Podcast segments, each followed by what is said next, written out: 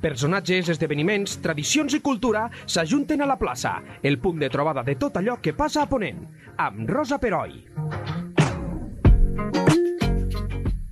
En aquesta secció de la plaça, avui us volem parlar d'una entitat que constitueix un referent quan parlem de la vida cultural i social de casa nostra. Ens referim a l'Ateneu Popular de Ponent. L'Ateneu va ser la punta de llança de la mobilització ciutadana a partir del restabliment dels ajuntaments democràtics. La Carmina Pardo Mestre és la presidenta de l'Ateneu des del 2020 i avui la tenim a l'estudi de Lleida 24 perquè ens parli dels nombrosos projectes que l'entitat ha posat en marxa i posarà en un futur. Carmina, benvinguda i moltíssimes gràcies per ser aquí amb nosaltres. Moltes gràcies, Rosa. La veritat és que, a més, amb un, amb un programa que es diu La Plaça, eh, penso que l'Ateneu i tenia que ser. Molt, molt bé, doncs des del, comencem ja, perquè el, des del desembre del 2020, que tu ets presidenta de l'Ateneu, la primera presidenta dona, també ho hem de Mhm. recalcar això, Eh? i a més a més vas agafar el testimoni en plena pandèmia, no? Era, devia ser una època molt difícil.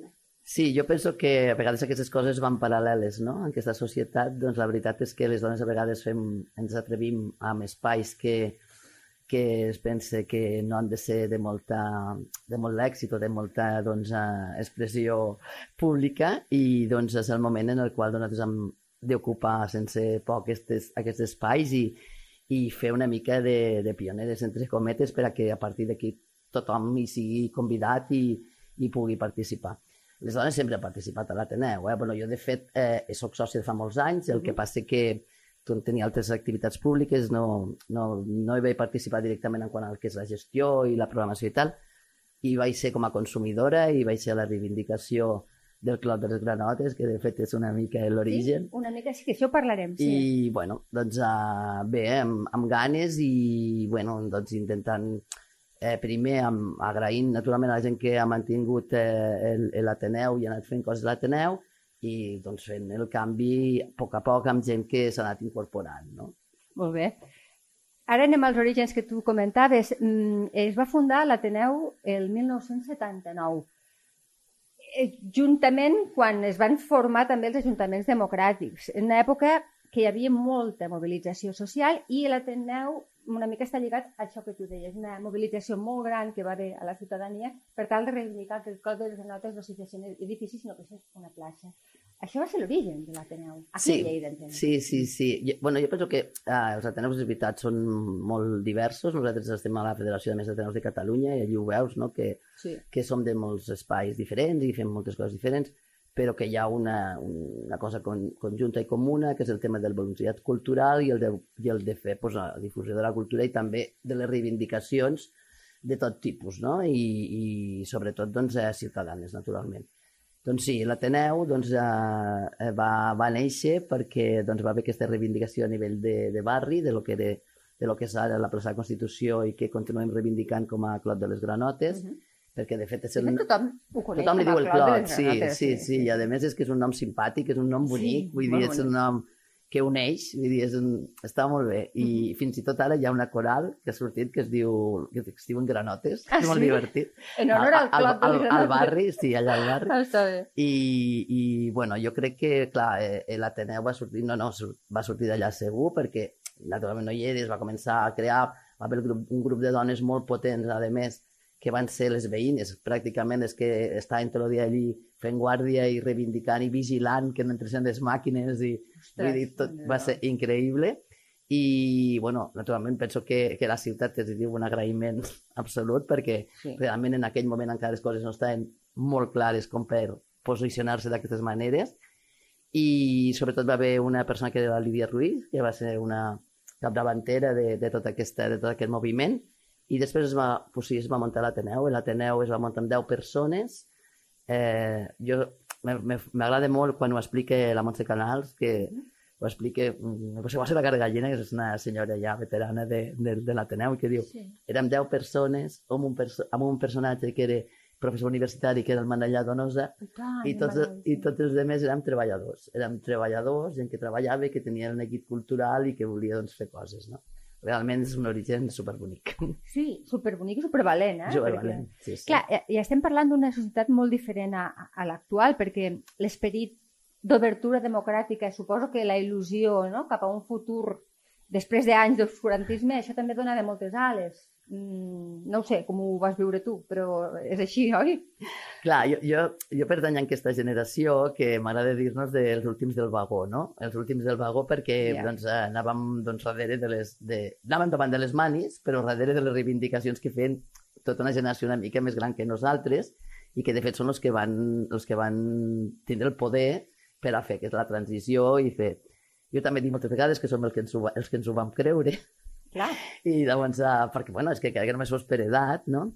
I, I la veritat és que, és que sí, vull dir, jo, jo vaig viure molt intensament, la veritat és que eh, no sol la reivindicació del clot, sinó vull dir, moltíssimes coses que passaven a la ciutat, i la veritat pues, és que comences a incorporar tant a nivell polític com a nivell social, i jo penso que és molt important que, que la gent estigui implicada socialment amb entitats, amb entitats de qualsevol tipus, Mhm. perquè eh, la política no deixa de ser una, un producte de tots aquests pensaments, no? I qui no ho veu així, doncs jo penso que es nota molt i falla, falla de base. Clar. Eh, de fet, els primers Ateneus es remunten... Bé, ho heu de buscar, eh? Perquè Sí, sí, n'hi no ha de, sabia. de centenaris i sí, quasi dos... Sí, sí, del segle XIX. sí, sí. Però mm, aquí a casa nostra eh, és, la, és la democràcia el que, fa, el que els fa esclatar de veritat. sí. I el 1983, o sigui, no fa tant, tampoc, es crea el que tu abans has, mencionat, que és la xarxa d'Ateneus. I l'Ateneu, el, el que tu... Popular, sí. sí és, és uh, l'Ateneu és la, la delegació territorial de les Serres de Ponent, el, el l'Ateneu Popular de Ponent. Sí, sí, Llavors, sí. què vol dir? Que aglutina els altres Ateneus... Sí, eh, bueno, de fet, és això. O sigui, la, la Federació d'Ateneus de Catalunya és una federació, com molt bé diu la, la paraula, que estem tots els, tots els Ateneus de Catalunya que tenen doncs, un, unes bases doncs, d'això, del voluntariat cultural, etc. Llavors, a nivell de Lleida Ciutat, som tres entitats que som Ateneus federats. Eh, que hi ha molta gent que no ho sap, perquè com que no, No, es, com que no es no, diuen no. Ateneus, doncs no Clar. d'això. Llavors ja... Tres. Som tres, som a nivell de Lleida Ciutat, Sí, sí. però a nivell de la delegació som 18. Vull dir, ara ho explicarem. Mhm. Llavors, aquestes tres són l'Orfeó Lleidatà, Clar. que també és. Ateneu, Mhm. eh, i el Cercle de Belles Arts. Ah. Llavors, eh, som els tres Ateneus. L'any passat vam començar a fer alguna cosa conjunta, algun projecte conjunt, i la veritat és que tenim molta il·lusió de fer-ne, d'anar fent algun projecte conjunt, perquè és una manera, de més, de visualitzar-nos, de complementar-nos. Aquí allà també tenim molta sort que som molt diferents. Eh, nosaltres normalment també fem música, també, però també ho fem d'un altre nivell. Vull dir, eh, eh, est- amb, amb el que és l'Orfeo també fem exposicions, però naturalment en Belles Arts tenim molt clar que és la part, que és la part més acadèmica Clar, i, més, cadascú... i més de coneixement. Sí. Llavors, doncs, bueno, eh, amb això tenim sort perquè ens complementem molt bé i tenim Ah, molt molt, bé. bona relació. I a part, doncs, eh, hi ha altres ateneus, com és el, pot ser el de Tàrrega, el de la Fuliola, el de la Pobla, els de la Valls d'Àneu, eh, que, bueno, els de Golmés, els de les Borges Blanques, vull dir, diversos que som jo dic, 18 ateneus de Ponent, que montem, que som la federació aquesta d'Ateneus de Ponent. I sí, llavors vam fer la delegació, està ubicada, podríem dir físicament, a lo que és l'Ateneu Popular de Ponent de Lleida, Sí. i ara l'última assemblea me van elegir mi delegada de, de, de, de, Ah. de la part de Ponent. Sí. Déu-n'hi-do. I, llavors, I la veritat és que, bueno, eh, és molt pràctica, eh? Vull dir, una delegació molt, molt poc... Eh, sí que és veritat que també és de representació, vull dir, tenim targeta i tal, no? Ah, està molt bé, Sí, bé. sí. Sí, sí. Bueno, això és bo. Però sí que és veritat, pues, bueno, pues, claro, hi ha tota una sèrie d'administracions que són eh, supramunicipals, com poden ser consells comarcals, poden ser Clar. eh, diputació, etc. doncs que calia fer aquesta una mica. Aquest, Per, vincul... aquest, per, exacte, per sí, vincular per ser més, més Exacte, pràctics més a nivell de pràctics. fer les coses, no? M'imagino. Pues sí. Molt bé. Eh, quan et poses al capdavant de, de, de l'Ateneu el 2020, eh, la nova junta, és a dir, la junta que tu presideixes, com troba l'Ateneu?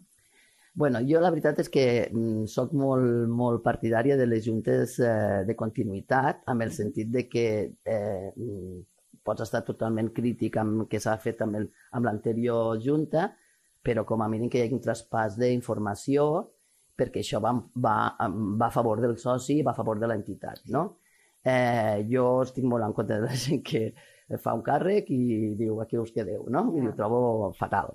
Llavors, eh, a totes les altres entitats que estic, vull dir, també d'així, i a la de l'Ateneu, que no, no estic a la Junta, però que tinc l'experiència de veure que, que, que això va molt bé i que funciona, i a l'Ateneu la veritat és que pràcticament vam continuar la mateixa Junta, menys el president, eh, pràcticament vam fer la mateixa junta. A la següent, a la següent assemblea sí que vam fer, eh, ja vaig fer propostes de canvi de, de tesorer, que també va incorporar una dona, la Marta Serra, va incorporar també una altra dona per el tema d'humanitats, la Núria Soler, i llavors, doncs, eh, en principi, doncs, continuant amb els que ja hi havia, i la idea doncs, és anar buscant algú de cara a les properes, a les properes eleccions. No? I quan seran?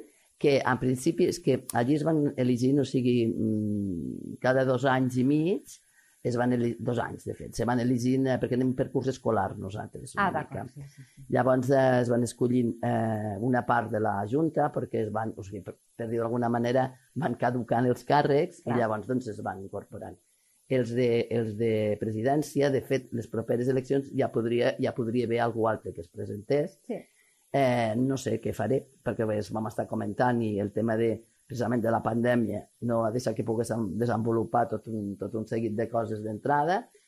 bueno, jo crec que suposo que me tornaré a presentar dos anys més i, i ja pues, que a la final de l'any últim que ja pugui haver algú que ja comenci a agafar una mica el, el tema i que naturalment si és la persona o són les persones que, que volen fer-ho i seguir-ho, jo també continuaré a la Junta, si convé un any o el que convingui més, donant-li sí. suport. No? Pel que comentaves tu, per la continuïtat, perquè sí. les coses... Sí, que... perquè hi ha una sèrie d'informació que, que, que s'ha de tindre de primera mà. Exacte. Um, una de, un dels teus reptes és reactivar. Això ho, has coment, ho vas comentar quan et van triar, de dir, bueno, no, eh, volem que l'Ateneu torni a fer, fer coses, pues, Vas parlar de la web, de l'actualització dels arxius. Això com, com se va posant en marxa? Costa? És costa, lent? Costa. Sí, ja m'ho imagino. Costa, costa. Tot el que és voluntariat és, eh, costa. I més en aquests temps i en aquests moments que, bueno, la gent sap que jo soc molt activa també a xarxes i tal, sí. però que no n'hi ha prou, que els llibres s'han de tocar i a les persones les els has de donar un petó, perquè és que si no les Cert. coses no sí, funcionen. Sí, sí, sí. I, i claro, què passa? Que doncs, ja, eh, els Ateneus i totes aquestes entitats que són punts de trobada mm, físic i personal, doncs, uh, que això no vol dir que no sigui compatible doncs, amb això, amb fer la renovació del web, amb, amb entrar a xarxes, amb fer tota una sèrie de, de coses que són importants i fins i tot penso que són molt, que democratitzen també molt la cultura i, que, i que donen possibilitats doncs, en gent amb, amb certes uh, podríem dir, discapacitats, eh, entre cometes, sí, i, reduïda, i que, exacte, o, sí, i que gran, poden funcionar exacte. molt bé amb, aquest, amb aquestes eines, no? Però sí que és veritat que, que bueno, activar pues, costa i més des de, bueno, amb una tendència doncs, eh, bastant, eh, per dir-ho manera, clàssica, com podia ser l'Ateneu, i, i després doncs, trobar-te amb la pandèmia, que te, se tanquen els espais, Clar i que la gent que doncs, eh, està bé aguantant la, la metge, pues, sí. doncs, eh, que també doncs, eh, agafa por i bueno, té una sèrie de, de problemes pues, a nivell de salut, com és lògic, vull dir, és així. Però jo crec que amb això vam tindre sort, també hi ha un, hi ha un tema que és el, el, el tema... El, el, tu et pots activar a nivell d'entitat, però també està molt bé... bueno, està molt bé. Jo penso que és bàsic fer xarxa. És bàsic fer xarxa perquè ningú és exclusivament de l'Ateneu, encara que sigui com a soci potser sí, però la gent és eh, d'ànim o d'ànima és de molts dels espais i de moltes entitats. Sí. Clar. I llavors, eh, en aquest sentit, jo crec que eh, va haver una, un parell de coses que van vindre com del cel, penso jo, que va ser el tema, per exemple, conèixer la gent de Flanc de Dama, que són una associació, doncs, de, bueno, un club, un club d'escacs, que es va muntar al barri eh, mitjançant un... Bueno, perquè hi ha una acadèmia fa molts anys i els pares de la canalla doncs, van dir, bueno, això no pot ser, hauríem de fer un club perquè, per mantindre el caliu i tal. I van, ens van demanar l'espai i vam fer un conveni i, bueno, encantats de la vida ells i nosaltres, no? Llavors, clar, això està molt bé perquè, doncs, eh, ells aporten gent també interse bueno, intergeneracional, ah, vull dir, ens tenim molt, molt, som, vull dir, molt compatibles i això ha estat molt bé. Després també tenim a dintre de l'Ateneu el que són l'agrupament Escolta, que l'agrupament Escolta i totes aquestes entitats juvenils sabem que passen crisi, jo que també he estat en entitats des dels 17 anys, des dels 16 anys, sí. pues, bueno, pues que doncs, tota la Junta comença a festejar, vull dir, coses d'aquestes. Clar, són edats difícils, claro, de canvis. De canvis, sí, que te'n vas a estudiar fora, Clar. que no sé què. Llavors, el, el mantint del caliu és complicat i anys que realment les coses pues, queden molt, molt enrerides, no? Però en aquest moment doncs, eh, la, en aquest, han recuperat, estan fent colònies per aquest estiu, vull dir, també hi ha un ambient molt, molt xulo, vam fer una trobada de 100 caps de tot Catalunya d'escoltes catalans, perquè és, el nostre tenim, és un agrupament escolta que està vinculat a escoltes catalans, que són escoltes laics, i llavors doncs, en aquest sentit doncs, també té un, una visió molt diferent d'altres agrupaments, no? Sí, I, sí, catòliques, sobre, potser. Sí, sobretot per incorporar eh, bueno, tota la gent que, que ha triat o no li ha quedat més remei que quedar-se allà per treballar o perquè, perquè ah, bueno, estan aquí amb nosaltres des de fa dos dies, no? per entendre'ns. Llavors, doncs, eh, penso que també és una oportunitat eh, en aquest sentit. No? I, I bueno, pues fer xarxa, te dic. Jo penso que l'activar és, també és l'Ateneu com a tal, però sobretot també fer xarxa amb altres entitats. Està clar. Una de les coses que també vas dir que, que intentaries potenciar va ser la sessió de part de local a altres associacions. Això entenc que eh, l'associació dels escacs és una, una de les coses, però sí. imagino que n'hi haurà algun, sí, algunes altres. Sí, a veure, ja no sol com a, com a espai de, de, de, de lloc de, de, com a local social, però sí com a de trobada, no? Pues, per exemple, els amics dels gegants i, i el Marroc s'han trobat moltíssimes vegades allà. Uh -huh. Els de el cinc grup d'Integra, d'aquest grup que són de, de, ah, d'Integra Lleida. Sí, Lleida. Hem tingut el Muat aquí. Pues sí, amb sí. el Muat i so, els tenim també, saben sí. que, que poden vindre i fan, utilitzen l'Ateneu per reunions i pel que calgui.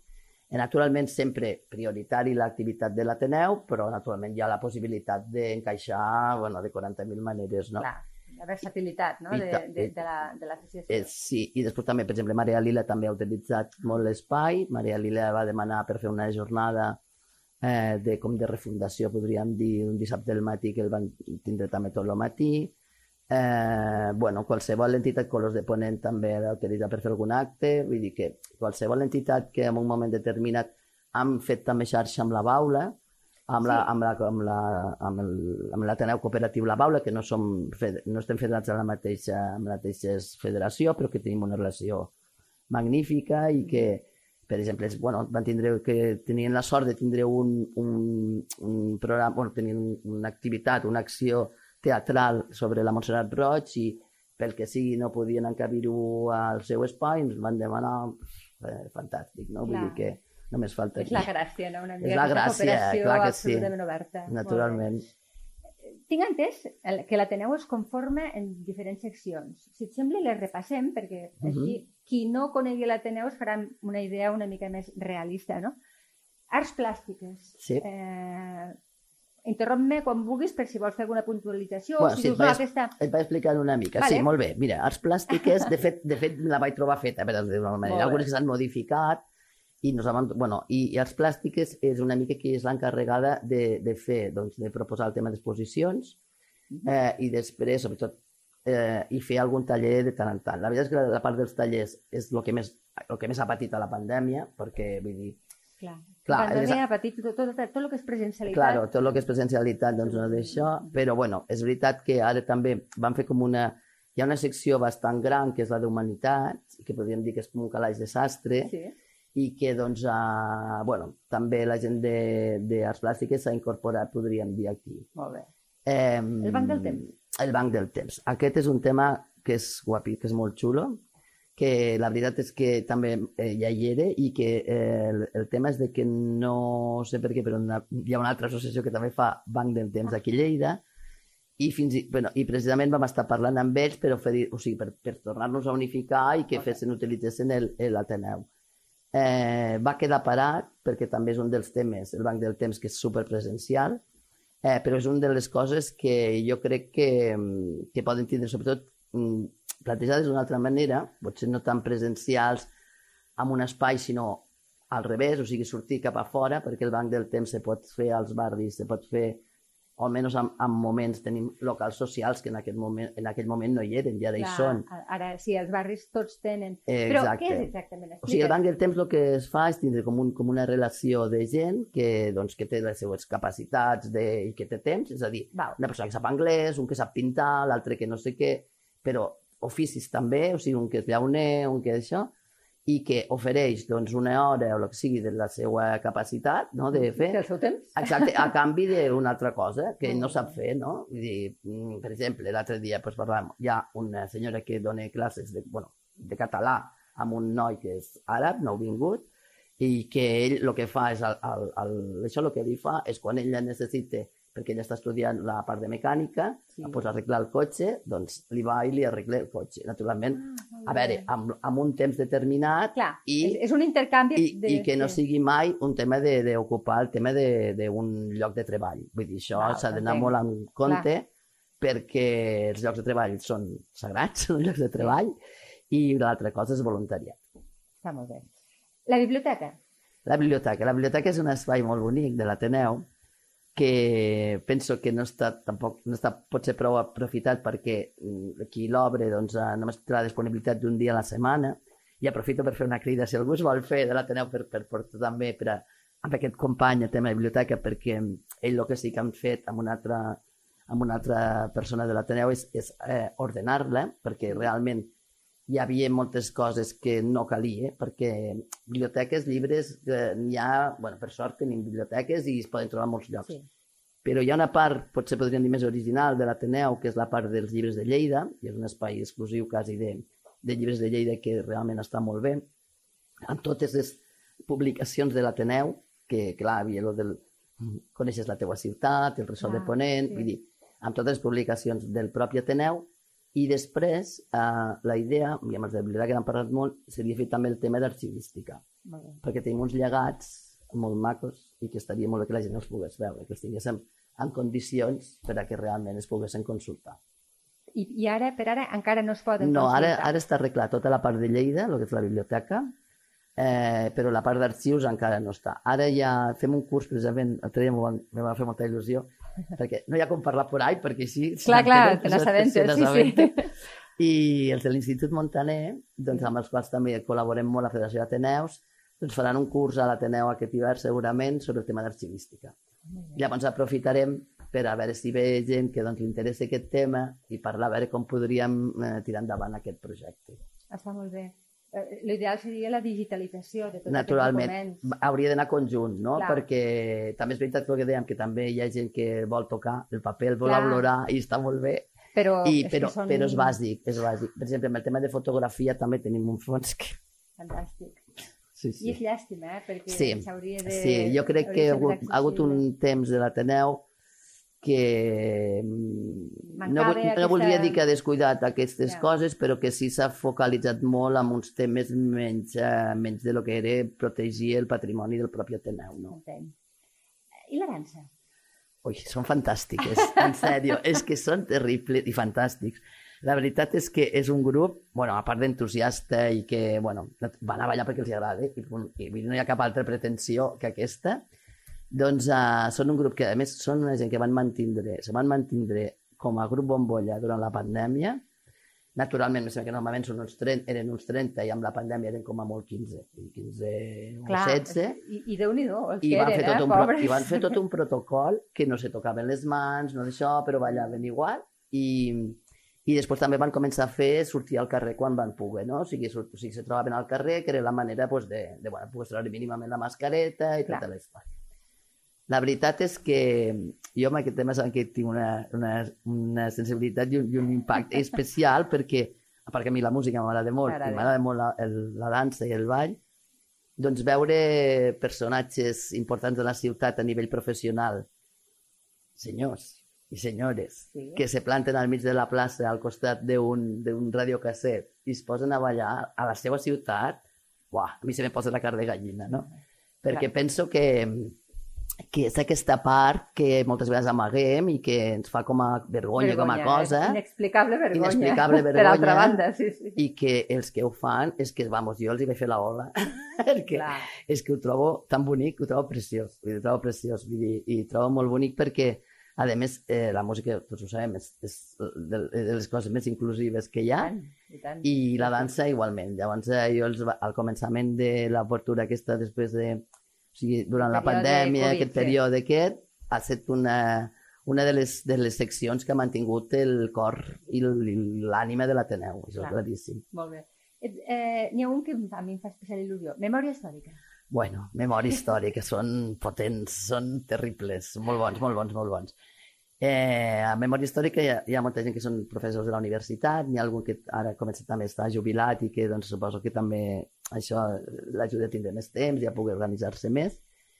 Són un grupet eh, també molt bo. Estan a la coordinadora de, de memòria històrica de, de la ciutat, perquè hi ha una xarxa d'entitats. De, eh, amb ells vam estar acordant, perquè als membres de, clar, de la Junta vam estar acordant la possibilitat de, de que el novembre sempre serà el mes de, de, de memòria històrica a l'Ateneu, ah, perquè pensem que és el de la ciutat, perquè va haver del Liceu i crec que ens vincule, ens vincule absolutament.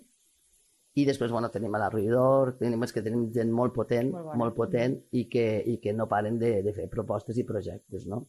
Aquest any, m'avanço, aquest any al mes de novembre tindrem l'exposició de, de l'espoli dels Ateneus, que és a nivell de tot Catalunya, que va haver Aquí no, perquè no hi érem, però, però sí que, per exemple, a Cervera i a molts llocs doncs, eh, doncs els van, encara està expropiat, encara no se'ls ha tornat. Bene. I llavors, eh, mira, fa anys ja, que l'assumpte. I, bueno, el tema és aquest, el tema és de, bueno, visibilitzar de que realment també els ateneus, doncs, i sobretot els obrers, van patir, doncs, a tota la, la repressió, no? Llavors, el de memòria, doncs, la gent de memòria ha posat fil a l'agulla i durant el mes de novembre doncs, hi haurà actes participarem a tot el que es fa a la ciutat també, com és lògic, Clar.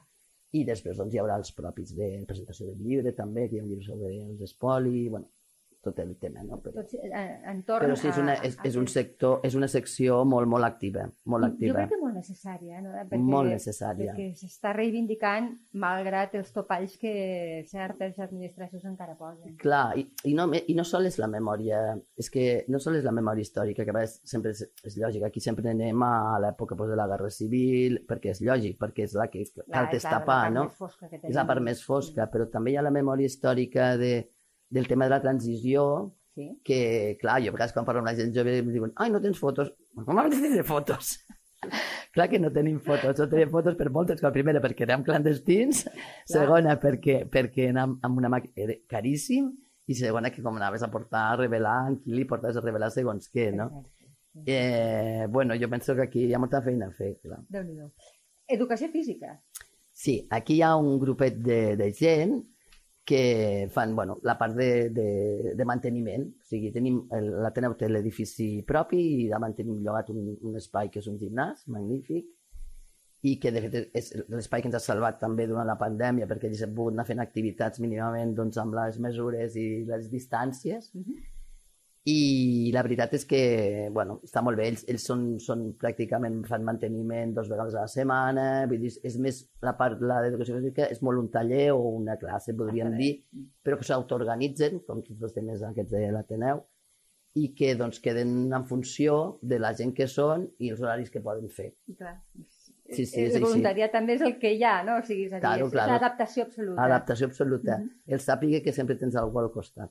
Molt bonic. Això és molt bèstia, perquè, clar, molt bèstia, sí. I, i... Estem acostumats a vegades a anar... A, la... a anar a la nostra i, i no mirar clar. les necessitats de l'altre. I quan has de començar a pactar pues, horaris i dius, ah, però jo podria fer aquesta hora, i l'altre t'explica, no, és que jo dic a la, a la meva mare que, clar, jo només estic amb ella aquesta, aquesta estona i puc, bueno, pues, Clar, és... Són, són coses, sí, sí, són lliçons sí, sí, de vida. Final, sí, i, i suposo que no deixa de ser una mica el, el, pues, una negociació Clar, no? sí, sí. de, de, de la meva disponibilitat i, i la teva. I, naturalment, i que naturalment tens tot el dret a dir, pues, mira, a mi no m'interessa, només faltaria, ja, no? Vull dir, perquè el dret a enfadar-nos també el tenim. Però, sí. bueno, és veritat que, que pues, això és un pacte, és un pacte. No fas... Després tenim música, que és una sí. de les sí que l'Orfeó està en una...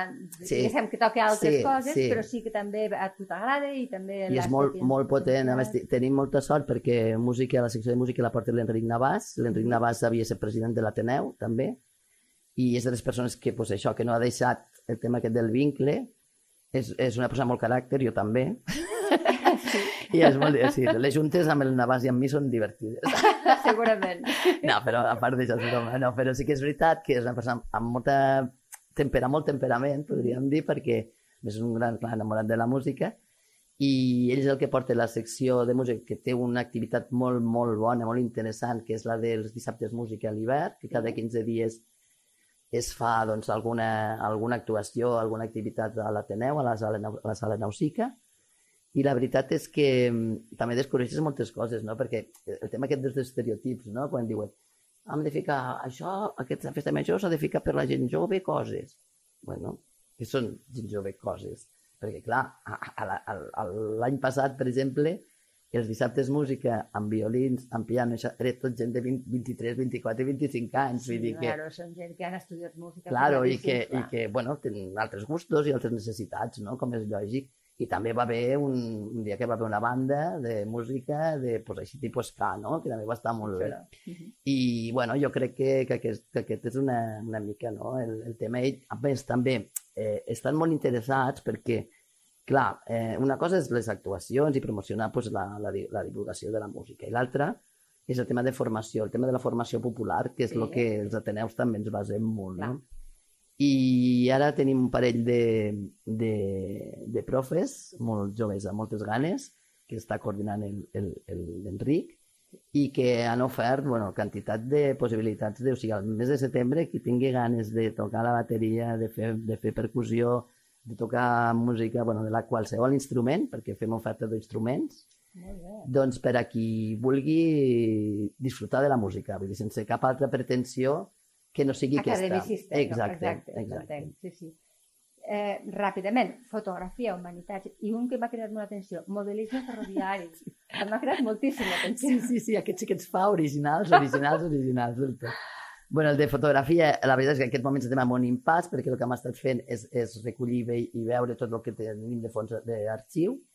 Eh, la idea seria doncs, que de començar a fer també secció, bueno, el tema de sortides Mhm. i el que també ens agradaria molt si es pogués vincular a les altres seccions de l'Ateneu, és a dir, eh, que les altres seccions de l'Ateneu tinguessin a la secció de fotografia com la secció que per alguna manera el, el, els immortalitze Clar, o sigui, que, que la gent Exacte. pugui veure en fotos al cap d'uns anys, per Exacte. exemple, com algú està fent Exacte. un taller de qualsevol altra cosa, no? pues això ens faria bastanta il·lusió que pensat. que anés per aquí, no? Mhm. I, i bueno, fotografia, dic, sobretot l'arxiu i veure cap a on tirem amb aquest tema.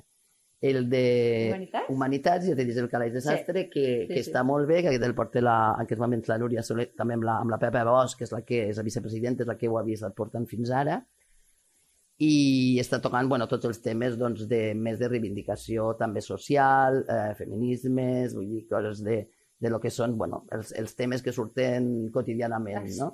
I la veritat és que, bueno, tant, tant la Núria com la Marta Serra, vull dir que també està en Humanitats, encara que també és la tesorera, doncs estan, estan bueno, treballant molt aquest tema. Eh? Els temes aquests de, de copsar una mica, veure doncs, els temes també urbanístics de, del... Jo crec que aquest any que ve serà un any de, de, de debats i de xerrades interessants a l'Ateneu. Sí, sí. Eh, Estarem, a- estarem atents. I el modelisme ferroviari, Això això, m'ho has d'explicar. La veritat és que també són un dels grups que han mantingut l'Ateneu amb la pandèmia, perquè també han fet grup bombolla. Déu-n'hi-do. I aquests senyors, perquè no hi ha cap dona, i aquí també estaria molt bé que s'incorporés alguna, Perquè tu estàs feminitzant molt l'Ateneu, Albert. Has introduït molt factor dona, cosa que a mi em sembla que. Clar, no s'hauria que- d'haver fet perquè hauria de ser ja, però clar, és ho que has és, posat. clar, és que és aquest una mica el tema, no? Vull dir, mm, sembla que qui només té temps lliure sigui un dels gèneres, no? I no és aquest el tema. No. Llavors, eh, bueno, també és veritat que mm, les dones que ja teniu, totes són molt potents, les de l'ans totes, i no deixen que s'ocupin segons quins espais, perquè el que s'ha de fer és incorporar a tothom els, els espais, no que sigui només d'uns, però sí que és veritat que n'hi ha d'altres doncs, que tenen encara aquesta tradició, no? I és difícil d'obrir-se. Sí, perquè clar, si creen grups a més molt, molt, molt homogenis, molt de, vull dir, una, vull dir llavors clar, és, és difícil ja obrir-ho eh, amb altre en general i si a més tots són homes encara és més difícil com al revés, eh? Sí, Com al revés. ser al revés també. Jo, per exemple, penso que una de les polítiques d'igualtat que hauria d'haver claríssimes és que a tots los, totes les activitats que es fan als casals i que se fan pues, de, de macramé, de, de cosir i tal, quedés ben clar que els homes també poden ser-hi i que no és un tema de gènere i que, i que si tenen ganes d'anar a fer mitja, que poden anar a fer mitja, només faltaria, no? I aquest és una mica també el tema, però el de modelisme ferroviari sí. és xulíssim, perquè és, és el tema, pues, bueno, això de, les, de, de, tindre, de, de tindre els trenets, no? de jugar trenets. I és molt bo també veure senyors fets i drets que es donen criots absoluts allí. És, és que és, és un tipus de... eh, d'activitat, no? Sí, que, que hi ha molta gent gran eh, que la, que la... Però a nivell particular, a casa seva. Vull dir Clar. Que... Però, però ara poder-ho fer en grup deu ser encara més estimulant. Sí, entenc. però amb ells és molt xulo perquè a més, bueno, han fet, eh, clar, ells, ells treballen tot el tema, pues, això de, de, de, lo que són maquetes, no? I els fan ells i hi ha, per exemple, una reproducció de l'estació de Cervera que és, sempre els hi demanen moltes vegades perquè és molt xula. Ells participen a lo del, a l'exposició que és bianual Sí. De trens que es fa al, als campos. Eh, tenen, no sé, van amb samarretes, vull tenen tot un equip allò de l'Ateneu Ah, i això. sí, sí. Sí, ja tenen molta il·lusió. Llavors, ara jo sé que ells estaven fent, ells han ofert a diferents eh, barris i, han, i el van portar a, a Pardinyes, el van portar i van fer una xerrada i tal. I la idea, per lo que ells tenen... Bueno, també és veritat que els espais de, de les entitats a vegades no són prou grans perquè realment una, muntar tota la, tota la maqueta és, és gran, no? Van Clar. fer els Nadals, eh, bueno, més tard perquè als Nadals va haver problemes també, que, bueno, del tema de que d'ocupació de l'espai perquè els escoltes també el necessiten, vull dir, clar, és un Però, clar, espai és, és un moment en què els, la gent que la gent, clar, i, i, i van muntar-la durant uns dies i va tenir un èxit molt interès, molt, molt bo, perquè a més també és intergeneracional, i anaven els pares amb els crios, vull dir, estava molt bé. I tots són senyors? I tots són senyors ara per ara. Jo sé que, eh, jo, a veure si podem acabar de fer el pont amb los de la- amb los de l'escola del treball, estaria molt bé, els de fusteria i tal, a veure, perquè a més allí comença a haver dones, i estaria molt bé a veure si poguessin, i també incorporar gent jove, no?, per fer una mica la continuïtat. Està molt bé. Eh, han fet un repàs, déu nhi eh, la quantitat de coses que feu, però fa poc vam tenir aquí a, al David Marín, que tu coneixes bé, que ha impartit, i amb molt d'èxit, un curs, de, un taller d'escriptura. I tant d'èxit ha tingut que, que hi haurà una continuació i després s'incorpora un altre nou grup. És a dir, que a part de tot això hi ha altres coses, no? I, i que no dieu mai que no, o sigui, i, i, i que sempre surt bé. El David n'ha estat encantat. Què em pots dir d'aquest? Bueno, nosaltres també. És, Sí? És que David Marín és un amor, no? I Sí, la llavors, és que és un- exacte, És llavors, un amor. a partir de que és un amor, doncs, doncs fem... La, la, de fet, va ser la Pepa Bosch, que és una amiga la que portava també Humanitats.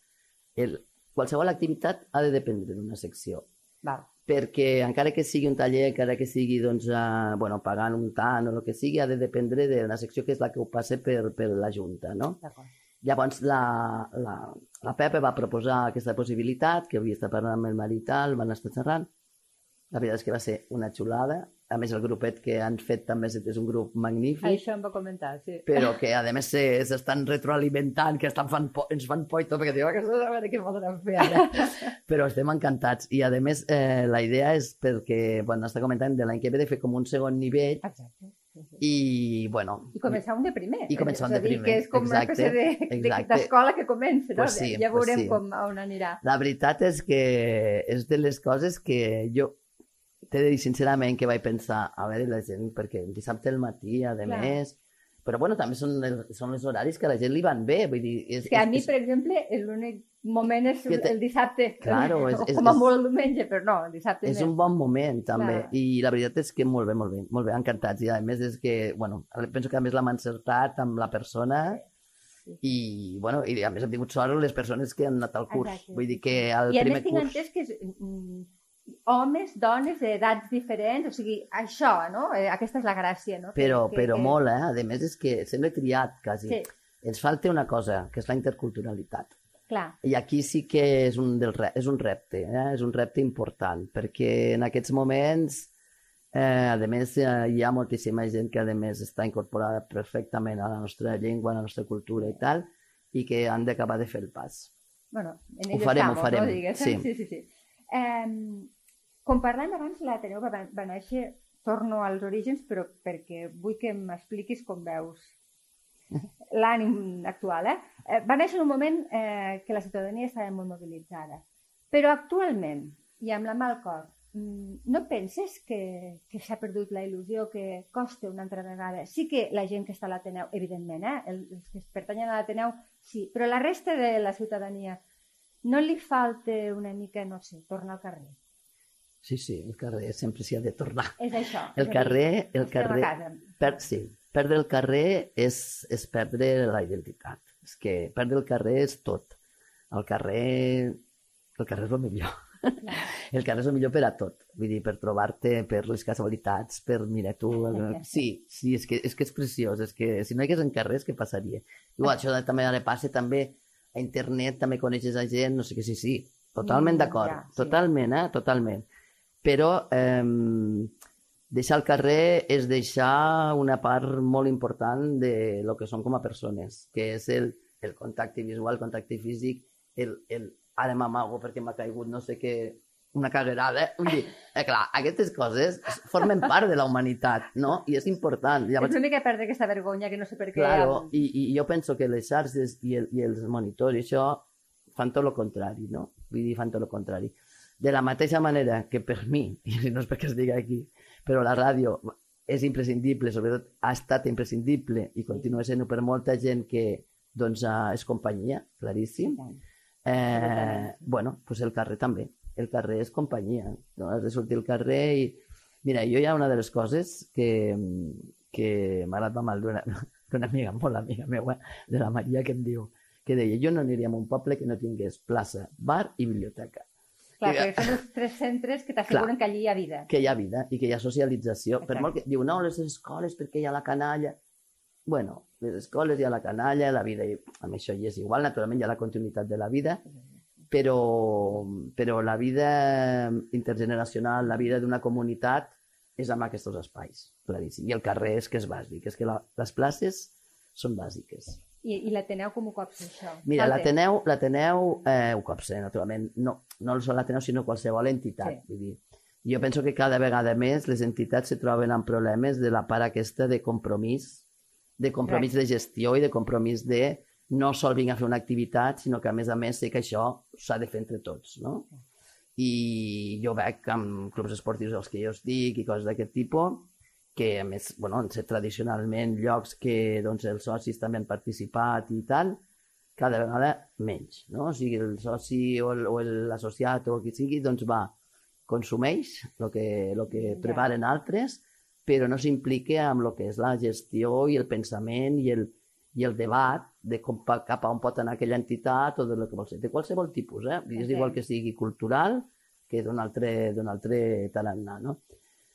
Bueno, jo crec que mm, eh, només ens ha faltat la pandèmia. Vull dir, només ens ha faltat això, ja la tendència ja era aquesta, eh, entre altres coses perquè jo crec amb, amb interessos ocults. jo sí, jo crec que hi ha interessos, eh, que és veritat que no tots els dies s'estan menjant el coco, eh? però vull dir que sí que és veritat que, que un, un, una societat doncs, que es comunique, que es parla entre ella, és una societat perillosa, entre cometes, una societat que està aïllada i que no contacte, doncs és molt més fàcil de controlar i de dominar. No?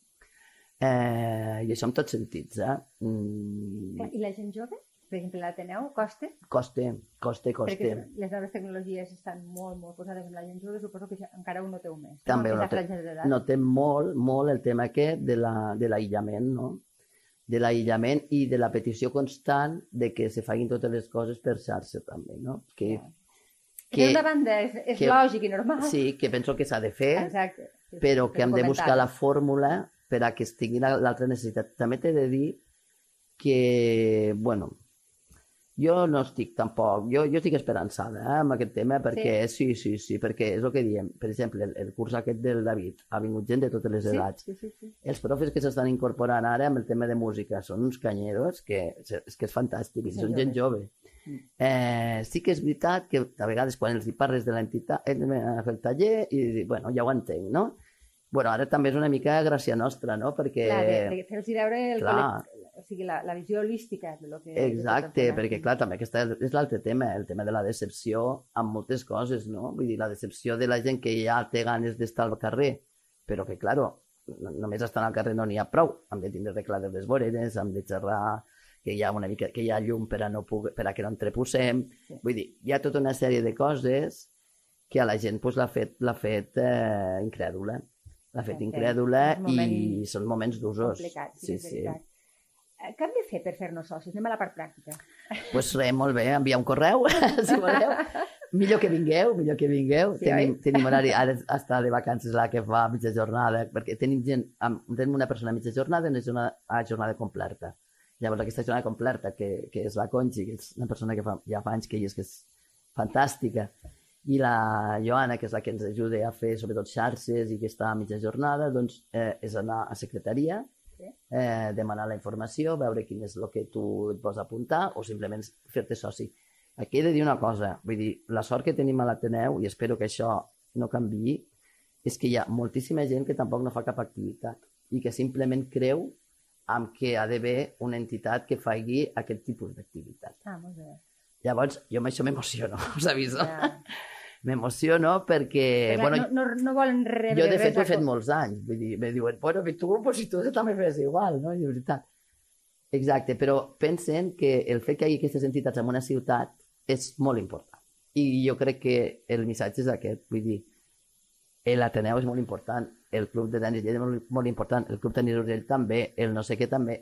Tindre entitats on la gent es troba i la gent parla, i la gent vol fer coses conjuntament, per, és créixer. No? Una, una, clar, una ciutat sense això Mm. no és una ciutat. no, no. Claríssim.